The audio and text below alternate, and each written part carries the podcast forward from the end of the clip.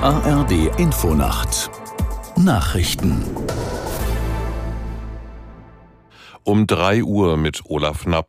Ägypten hat offenbar einen neuen Vorschlag zur Beendigung des Gaza-Krieges vorgelegt, über den das israelische Kriegskabinett angeblich heute beraten will. Ministerpräsident Netanyahu hatte allerdings zuvor bereits erneut betont, man werde bis zum vollständigen Sieg über die islamistische Hamas weiterkämpfen. Aus der Nachrichtenredaktion Britta Geldschläger. Laut einem saudischen Fernsehsender sieht der ägyptische Vorschlag die Beendigung des Krieges in mehreren Stufen vor. In der ersten Phase würde es demnach darum gehen, eine mindestens zwei Wochen andauernde Feuerpause durchzusetzen. In dieser Zeit solle die Hamas 40 Geiseln freilassen. Im Gegenzug würden in Israel 120 palästinensische Gefangene freikommen.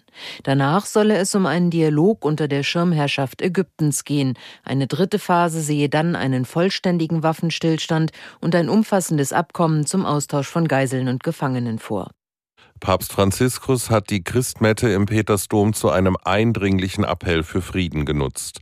Vor dem Hintergrund des Kriegs zwischen der radikal-islamischen Hamas und Israel sagte das Oberhaupt der katholischen Kirche, sein Herz sei heute Abend in Bethlehem. Er sprach von einem Lärm der Waffen und einer zum Scheitern verurteilten Logik des Krieges. Bethlehem im Westjordanland ist der christlichen Überlieferung zufolge der Geburtsort von Jesus Christus. Tausende Migranten haben sich im Süden Mexikos zu einer Karawane zusammengeschlossen. Nach mexikanischen Medienberichten wollen sie gemeinsam Richtung USA laufen. Aus Mexiko-Stadt Christina Fee Möbus. Etwa 5000 Menschen machten sich an Heiligabend nach einem gemeinsamen Gebet auf. Die Zahl von irregulär eingereisten Migrantinnen und Migranten in die USA ist so hoch wie lange nicht. Die Zoll- und Grenzbehörden der Vereinigten Staaten haben nach eigenen Angaben im November über 240.000 Menschen aufgegriffen. Angesichts des anstehenden Wahlkampfs steht US-Präsident Joe Biden unter Druck, die Zahl der illegalen Einwanderung zu verringern. Am Mittwoch reist unter anderem Außenminister Anthony Blinken nach Mexiko, um mit der mexikanischen Regierung über das Thema Migration zu sprechen. Das Regierungsziel für mehr Güterverkehr auf der Schiene ist aus Sicht der Industrie unrealistisch. Die Ampelkoalition strebt an, dass 2030 ein Viertel des Gütertransports mit der Bahn abgewickelt werden soll.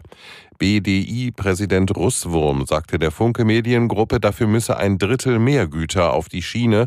Das halte er für illusorisch.